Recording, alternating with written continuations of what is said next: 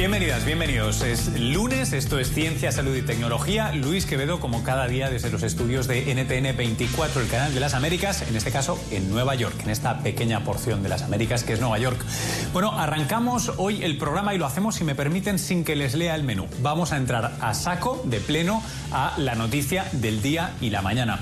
Recordarán que del mismo rojo que llevo yo la corbata se teñía ayer en horas de la noche, si es que están en las Américas, o hoy mismo lunes, si es que están en Europa, África o algunas porciones de Asia, la luna en un eclipse eh, total de luna histórico, histórico porque hacía muchos años que no se producía y hasta 2030 y un poco más no nos cabe esperar otro similar.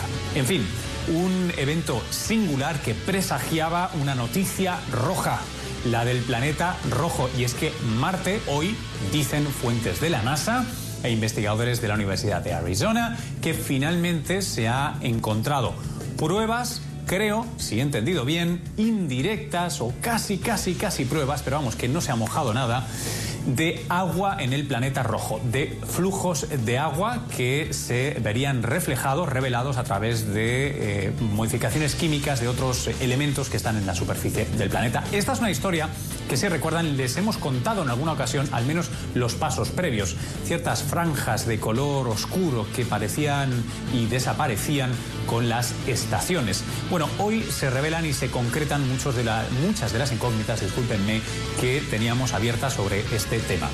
Y como yo, vamos, visto mucho de ser un especialista en estos temas, pero sí que podemos presumir aquí en el programa de tener buenos amigos, vamos eh, a presentarles. Primero a Germán Puerta, que él es el director del Planetario de Bogotá. Germán, muy bienvenido a CST, gracias por conectarte con nosotros.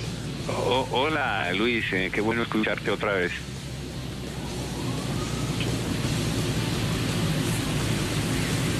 Y ahora tenemos también, se une con nosotros Ricardo Amils, él es catedrático de la Universidad Autónoma de Madrid e investigador del, del CSIC, del INTA y especialista en exobiología. Ricardo, muchas gracias por conectarte con nosotros. Buenas tardes. Eh, bueno, quiero eh, primero eh, preguntarle, a, preguntarle a Germán qué significación, estamos ahora, aparecemos muchas veces en los medios, ¿esto es un notición? ¿Es, ¿Es el finalmente esa noticia de se ha encontrado agua en Marte o es algo un poco más matizado? Bueno, en, realidad eh, sí es una gran noticia. Eh, primero hay que considerar que eh, cuando se formaron los planetas hace 4.400 millones de años, los cometas y asteroides llenaron de agua la Tierra, posiblemente Venus y seguramente Marte. O sea, Marte tuvo océanos hace millones de años y los conservó inclusive durante unos 400 o 500 millones de años, pero el planeta más pequeño, más frío, no pudo sostener el agua líquida en la superficie y entonces los científicos se preguntaban, bueno, ¿qué se hizo todo el agua que había en Marte?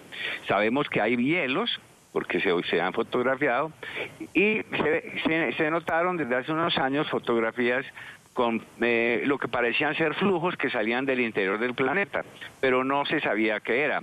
Lo que está confirmando NASA hoy es que efectivamente esos flujos, esas marcas oscuras, son realizadas por uh, una especie de salmuera que puede sostenerse más tiempo eh, con temperaturas mínimas y esa salmuera contiene agua líquida. O sea, sí hay agua líquida fluyendo del interior de las colinas de Marte.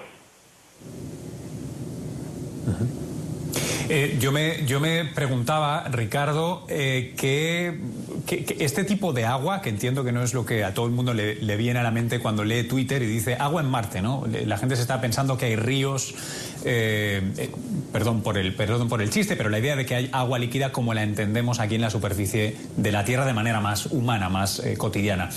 yo te pregunto, este tipo de, salmuera, este brine, como le llaman, estas sales hidratadas, ¿qué, qué relación o qué significación pueden tener para la vida o una potencial vida en el planeta rojo? Bueno, básicamente el papel de, esas almueras es que bajan el punto de congelación del agua y facilitan el que esa agua pueda estar en estado líquido. De otra manera, pues se evaporaría y desaparecería. Eh, y obviamente la, vida para poder vivir necesita agua, pero no necesita ríos u océanos. Eso obviamente es deseable que lo tengamos en nuestro planeta, pero insisto, en el subsuelo hay mucha vida y esa vida tiene eh, cantidades muy restrictivas de agua.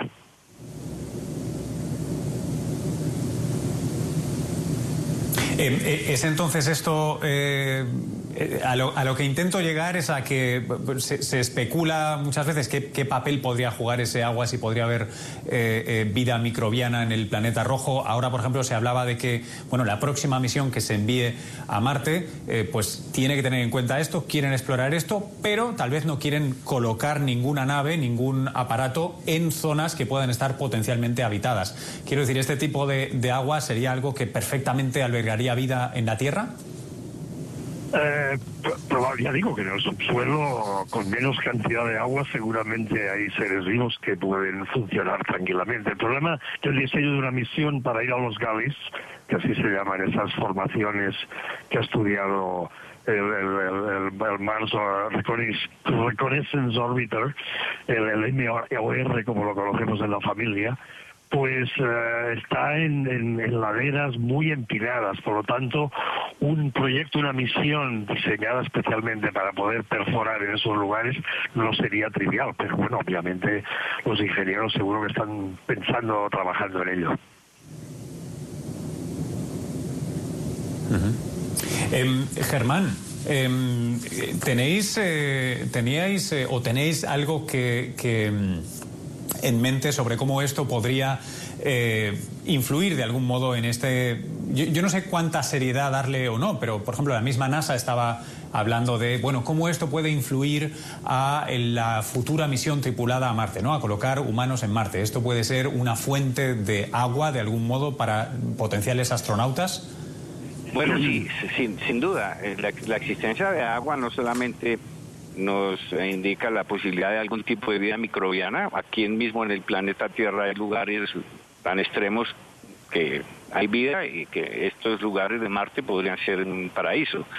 Pero la existencia del agua en Marte eh, eh, nos indica que sí, es posible entonces el viaje tripulado va a ser cada vez más cierto. Recuerden que el ser humano necesita alrededor de 4 metros cúbicos mensuales de agua por persona. Es una gran cantidad de agua y si tuviéramos que llevarla en una nave no, no, sería posible. El hecho que haya agua en Marte eh, se confirma. Ahora, lo que NASA está descubriendo ahora son pequeñas cantidades. No estamos hablando de grandes ríos ni, ni enormes eh, cuencas, pero eh, es, es, simplemente el inicio de una exploración mucho más detallada que yo pienso que nos va a llevar a confirmar la presencia de grandes cantidades de agua bajo la superficie de Marte. Eh, una de las cosas que, os abro a ambos, porque la verdad que no, no, sé en qué contexto se puede responder, pero leía una de las entrevistas que ha dado bajo embargo el, principal autor de, del artículo, que claro, uno de los puzzles que quedan ahora por resolver es, bien, hay, hay agua, probablemente son corrientes subterráneas, eh, relativamente eh, exiguas, pequeñas, de, de, agua. Lo que no se sabe es de dónde viene ese agua, si de arriba o de abajo. Eh, ¿Esto qué implicaciones tendría o cómo se podría empezar a preguntar eso? Sí, tiene tres posibilidades. Que sea un agua eh, que, que, eh, que es, una presencia atmosférica del vapor que se precipita. No creo, yo creo que más bien son depósitos internos de los antiguos océanos eh, o, o, inclusive manantiales, pero muy en, en el interior. pero esa es todavía un enigma. Eh, lo que lo que es cierto y es la gran noticia es algo que sospechábamos y ahora NASA confirma. Sí se puede sostener el agua líquida en la superficie, como lo vemos en esa salmuera, luego debe haber agua eh, mucho más en el interior ¿sí? de, de esas colinas. Eh, Ricardo, te, quería hacer una pregunta eh, para mí que, no, no, soy especialista en estos temas y, y no puedo evaluar eh, cuán sorprendente es esto. No, no, ya, además de que en 2011 hubiera ya un paper previo y se hablara de estas bandas eh, oscuras y tal, sino en sí es sorprendente o es algo que esperabais, os parecía completamente razonable y esto no deja de ser la constatación empírica de algo que, vamos, casi hubiera sorprendido lo contrario. Bueno, pues no sé si lo dije al principio porque mi memoria es frágil, pero nosotros hace seis o siete años publicamos un papel en Nature, era un papel teórico, con los conocimientos de la época, o sea que no se conocía bien aún la mineralogía de Marte, la misión Fénix aún no había descubierto los percloratos y, era precisamente un papel intentando defender el concepto de cómo podría haber agua líquida en Marte. Pero obviamente, insisto, el método científico requiere demostración y el papel que acaba de publicar varios autores, algunos de ellos asociados a la NASA, pues lo han demostrado. O sea que no hay ninguna duda de que hoy en día sabemos que existe agua en Marte muy salada, no grandes cantidades, pero insisto, suficiente para que microorganismos que les gusta la sal puedan vivir felizmente en esas condiciones. Oye, una, una pregunta a ambos. Eh, ¿Disfrutasteis, pudisteis disfrutar ayer del eclipse? Ya que estamos hablando de mirar al espacio. Sí, sí, ya habíamos hablado hace un rato del eclipse. Aquí en Colombia se observó eh, en forma maravillosa, tuvo muy buen clima. Tal vez fue el eclipse total de sol, de, perdón, de luna más visto en la historia de, Colombia. Sí. Pues, por mi parte, Ricardo, ¿hubo suerte por Madrid? Sí, pues, tengo que reconocer que no. Mm, sobre todo, pues porque estábamos en en Madrid muy pendientes de las elecciones que había en Cataluña y obviamente pues se nos pasaron otras cosas. Claro. bueno, oye, os quiero eh, agradecer muchísimo a ambos que os hayáis conectado ahora en vivo con, nosotros. Eh, por cierto, un aviso para navegantes y en este caso para televidentes. Eh, tenéis sobreimpresionado en, aquí en Habladores, en la pantalla, un enlace que os animo que, que lo sigáis, le echéis un ojo porque es una reciente conversación larga creo yo, que tuvimos junto a uno de nuestros dos invitados, Ricardo Amils, y también a Carlos Briones, en el que hablamos de exobiología, las posibilidades de vida eh, más allá, fuera de nuestro planeta. Si queréis acabar de profundizar en estos temas, eh, creo que lo podéis disfrutar mucho. Ricardo Amils, muchísimas gracias por conectarte con nosotros, eh, así con tan poco tiempo. Y Gerardo Puerta, muchísimas gracias también por conectarte con nosotros nuevamente.